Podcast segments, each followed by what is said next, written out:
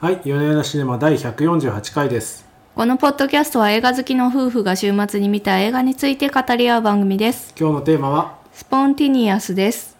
高校3年生のマーラとディランが通う高校で、ある日突然生徒たちが次々と爆発する怪事件が起こります。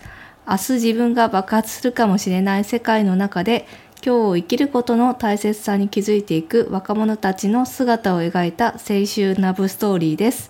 主演はキャサリン・ラングフォードとチャーリー・プラマーです。これ事前情報全くなしで見たんですけど、当たりですね。面白かったですね。これねあの日本では完全に DVD スルーされている作品なんですけれども、なんとあのロッテントマトっていうアメリカの有名なレビューサイトでは98%フレッシュということででこすねれかなりすごいんですよね。すごいことだと思うまあなんで面白いっていう作品ですねあの全体的に B 級感漂っているのですがなんかこんな設定見たことないぞっていうのと、うん。あとすごくですね前半の展開が特にコミカルですごくいいなって思いまして、うんうんもうね、さっきのあらすじ聞いて何言ってんだか全然わかんないと思うんですけどいや突然爆発するんですよね。突然ねそう人が急に爆発してもうあのミンチ状になってコッパみじんになって飛んでくるでも血しぶきをねブシャってみんなが浴びるみたいなのが描かれていくんですけど、あでもねなんじゃそりゃみたいなそん感じなですよ。なんにグロくはないんですよ。あの、はい、に人体がコッパのみじんになるのは多分予算の関係上表現できなかったんで。あそういうことなんですかわね。かんないですけど血がバーって飛ぶとか、うんうんまあ、血が飛んだ後で、うんまあちょっと内臓っぽいのがありますけどグロくはめっちゃグロくはないですよねそのまあ水戸様的なああいうやつはないってうんうんまあ結構血しぶきは激しいですけど、そうですなんかねというなんかわけのわからない展開ながあそうですね実はこう展開するのは青春ラブストーリーなんですよ。そうそうそうそうなんか SF とハイスクールラブコメ、うん SF ホラーとハイスクールラブコメがいい具合に混じったちょっとこのこのミックスあんまりないなっていういやーなんかねね。こういうひねりをしてくるとは思いませんでしたねみたいな。うん。もうなんかねポスターもね変なんですよ。ポスター画像をちょっと見ていただきたいんですけどあのあのハートマークが血しぶきになってよく見るてと血しぶきなんですよね。であの寄り添うカップル2人の画像なんですけどそうもうこれ見た瞬間にねなんかこれはダメなんじゃないかって爆発いうふうにラブストーリーみたいなこと書いてあるんですよ、ことね書いてあるんですけど、まあ、文字通り爆発するんですけどね。はい。意味不明なんですけどでも見てみるとねあなんかこれ新しいわみたいな感じの作品でぜひ面白い。見ていただきたいなと思いました。うんひねりが効いてますね。はい。なんかねそうだからこの高校生がまあリア充爆発しろ的にですねそのゾンビがスプラッタをしたりとかはなんかそうそうそうそういうのってまあティーン向けのカルトムービーにはよくある確かに。あやつなわけですホよ。ラー映画ってあれですよね、うん。クラスの中でイケてるうん、イケてる男女が最初殺されねますよね。そうそうそうそう。まあそのリア充爆発しろ的な鬱屈しろオーラがですねあのティーンにあのホラー映画へ向かわせるわけなんですけどまあなんかこのやっぱ思い出したのは「キャリー」っていう映画で、うんうんうんうん。でかなりまオマージュ入ってますねこの映画の中でもね。あ、あそうですね。プロムですからね、プロムね、うん。はいとかね。そういうところとかまさにキャリーだなって思ったんですけどだからそういう暗い感じじゃないんですよ。あっけらかんとしてるんですよもう。で最後のそのメッセージもすごいポジティブだなっていうふうに思って、うん。なんかリア充爆発しろとかで終わるわけじゃなくてですねあの今を生きることの大切さに気づくみたいな、まさかのね。まさかのなんか。まさかの。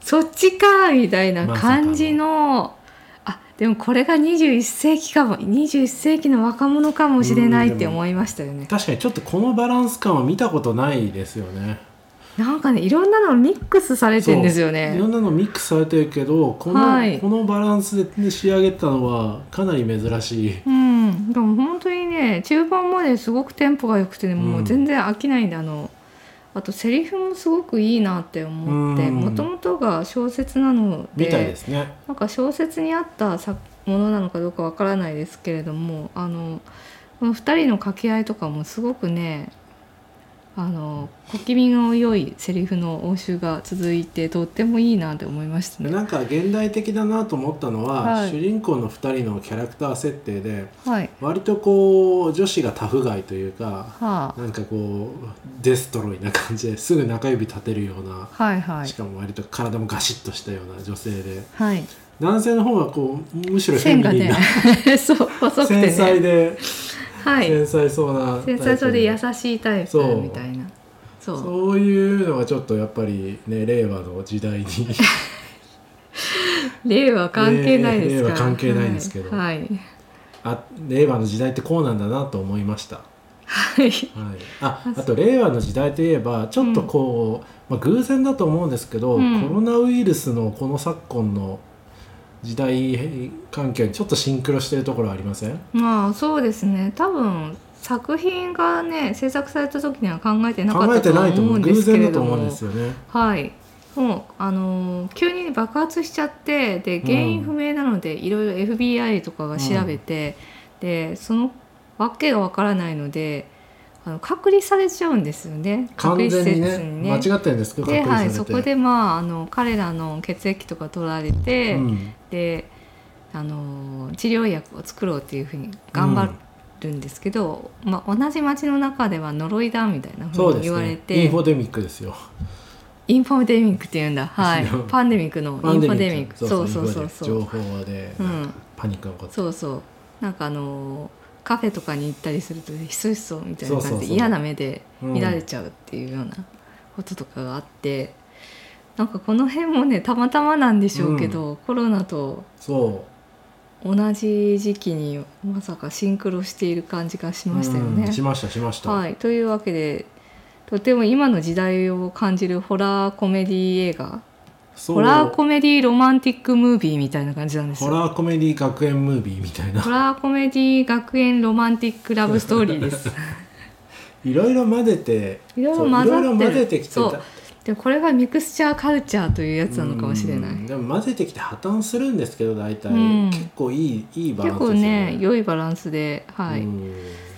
うん、でもなんかまあ後半になるとやっぱりちょっと失速してるかなっていう感じが若干してなんでしょうねこのはい。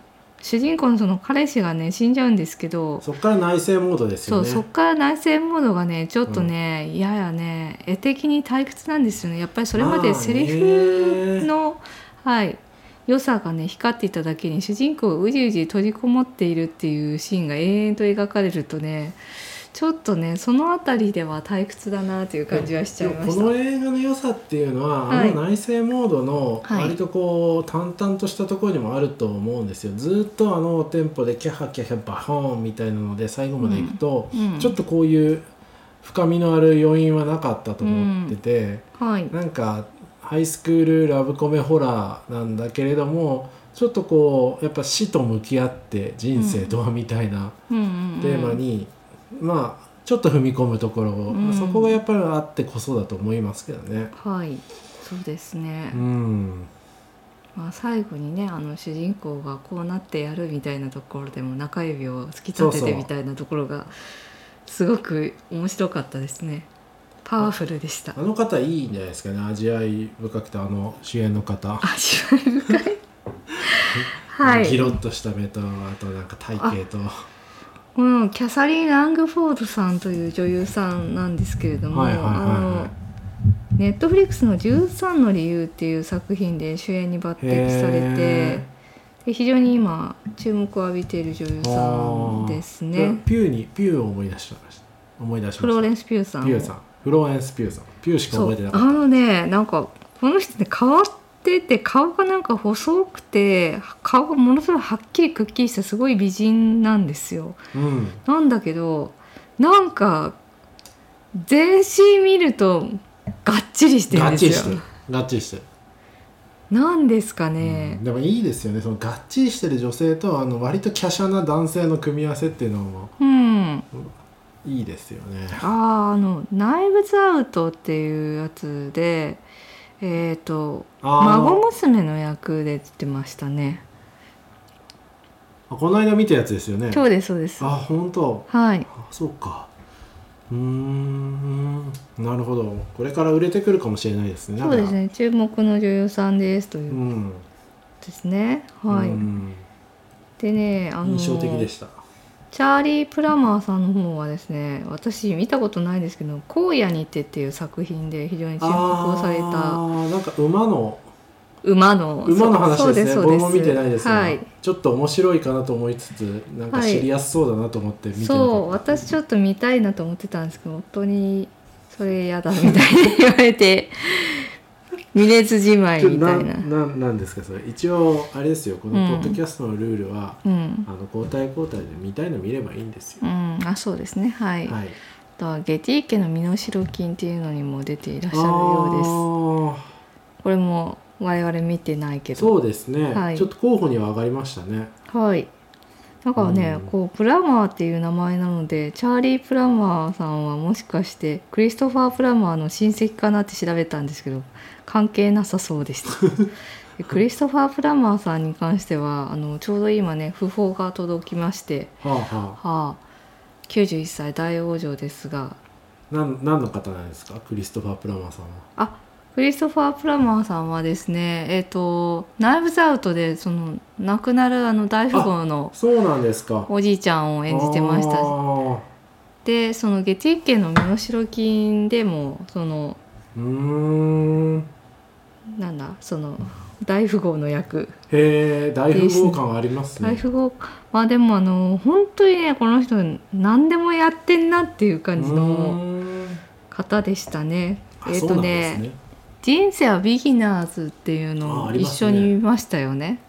一緒には見てないと思うんですけどゲイの映画ですよね。そうそうそう、ん。あのお父さんが実はあの老いてうん。実はゲイなんだって告白してくるっていう、うんはい、作品なんですけど、まあ、そちらでアカデミー賞にもノミネートされたりとかしてまして一番有名なのは「サウンド・オブ・ミュージック」のトラップ大佐。だいぶ遡りますね、はいだいぶ遡りなんかねずーっとそういうふうにあの名脇役としていろんな映画に出ていたんですけど晩年になってさらにこう精力的に活動をされていていろんな作品であの存在感を発揮されていたなというふうに思っております。なるほど。と言いつつあの、はい、割とこのその主演の方と関係なかったというオチのまま脱線しましたけど。すいません。そうですねチャーリー・プラマーさんとは関係がなさそうでした、うん。戻ってくるとでも彼いいですよね。なんかねあのあんまりいないタイプの顔だなっていうのは思いましたよね。うん。あの髪型も含めね。髪がそうですね。すごく線の細い。そうですね。あ繊細そうな、うん。はい。俳優さんでした。うん。なんかでも笑顔が可愛いですよね。そうですね。女性的な感じがしますよねなんだかね髪ねや型っぱのせいなのかわかんないですけど二人がこう掛け合う時にこう見せるはにかむ笑顔とかすごい自然だなと思ってうんこれセリフじゃなくてなんかアドリブでやってるんだろうかって思わせるような自然さがありましたね。あのー隔離入院させられて謎の検査をさせられた挙句 ET をのモノマネをするところあるじゃないですか、はいはい。あそこちょっと胸キュン感ありますよね。ありますよね。なんかねそういうね胸キュンポイントが結構うん。ありましティーンたよね。ならではのおふざけなんだけど、うん。まあなんかその恋人関係手前だからこそあるなんていうかあうんの呼吸みたいなね。うん。しますよねあそこの。うんうんうんうんああそそうでですすね。ちょっと説明しますと、まあその血液が原因なんじゃないかと思って一応なんか病院に隔離されてうんあの集中治療室みたいなところでビニールでくくられたところに2人が入れられてでそのビニールがお互いの間にあるんだけれどもまあなんか ET のモノマネをして通じ合うといううん全然伝わらないシーンが浮かばないと思うんですけどまあぜひ見てください。ああそのね。うん。構だから違和感のあるシーンなんですね。そのそうそう。んはい。ところで、まあ、ET っていうのを言い出して「エリオー」ってやうん。やって2人でふざけてるでも2人だけがこう通じていて他の人たちはもうこうマスクもしててこう透明なガラス張りで隔離されてるっていう世界の中で2人は通じ合ってるよみたいなうん。感じのシーンなんですよ。そうですね、はい、最近の伝わったかな。最近のティーンは ET ちゃんと見てるんですかね。いやまああのー映画オタクっていう設定だったので。そういえばそうだった。うんうんうん。うん。でしたね。そうですね。あとこう納屋でねあのダンス80をす年代の音楽をブルース・スプリングスティーンをかけて。あれブルース・スプリングスティーンじゃないですけど。ねあじゃないんですか、ええ。あ間ブルース・違えました。スプリングスティーン好きなんですよねトラックを。はい。トラックがどうのこうのって言って。はい。あの納屋でかかる曲は違うんですけどあま違ったんだ。なんかその時代の曲ですね。ああすいません。そこは分かっていませんでした、ええええまあでもいいんですよ。でもでもなんかでもそういう80年代のはい。80年代テイストのその学園コメディとかホラーとか、そういうそういうのもちょっと入ってますよね、ああまあそうなのかもね。うん、ストレンジャー・シングスほどあからさまじゃないにせよ、なんとなくそういうもののを現代的にうん、なんか移し替えたみたいな感じはちょっとしましたけどね、なるほど、ええええしましたしました、まあ作り手がそういうのが好きなんでしょうねまあ、っていう、きっとそうでしょうね、うんうん。うんうん。そうですね。いやでもなんかいいですよね。あの爆発して血しぶきだけででしかも爆発するシーンを映さないで撮れっていうのがこう低予算でいける 面白さっていう感じでいいなと思ったんですよ。あーうんうん。やっぱりそこは印象的だったしあでもセリフがやっぱりいいなって思ったのと。例えばどんなどんなセリフですか？あといいと思ったのは。なんか私のことどうして好きなのって言って時系列で説明してって言ってああでそこからこう回想シーンがは始まって。あ、はでなんその辺がこうあのカフェにいる時にこう他の男に手を回されて噛みついたとあ、か。噛みついてましたね。とか。ね。そうそう。そういうちょっとしたエピソードがねあすごく面白いなって思いましたね。う。ん他はう他は？うんあの最初にこうテキストメッセージをやり取りするときにあ面白かった。はい、そう。ディックあなたのディック。そうそうそう、まああの男性器のことですけどディックを見せてって言って、いや見せないでねって見せないいうでねのって言ってそうか見せないでねっていう。そうそうそうそう。最初匿名で送られてきたんでなんかもうこれは変なやつだと思って、うん。そういうことをこう彼女が返すんですけどそしたらえー、とあの大統領のねリチャードはい。そうそう。リチャードのニックネームがディックなんですよね、はい。を送ってきてっていうなんかその辺のくだりとかもねすごくこう洒落てるなって思いましたね。んあれ面白いですね。はい。まあ一個一個ちょっとあんまり思い出せてないんですけど。でもなんかあのちゃんとトレースすればねすごい一個一一個すごくね考え抜かれたセリフをなるほど。うだなって思ってるんですよ。ーうん。ん特に有名な監督さんとかじゃないんですよねこの脚本この方ですね。スタッフ的なところは。初挑戦長編作品。あそうなんですか。監督デビュー作でございましてへブライアン・ダフィールドさんという方なんですけれども、ん。まあ、これまであのティー向けの映画の原案とか脚本をやってらっしゃった方のようですね。うーんそうなんですね。はいでもなんかこのセンスの良さみたいなのはすごく 感じたのでまた上からメッセージ言っちゃった。セリフ以外だと例えばあとどんなところでセンスの良さを感じたんですか？うーん。うん。あのねうん。お墓の上で見る時にお母さんがやってきますねやってくるっていう、はい。そうですねちょっとネタバレちょっとネタバレここはネタバレですけどその彼氏が爆発するんですよね結局うん。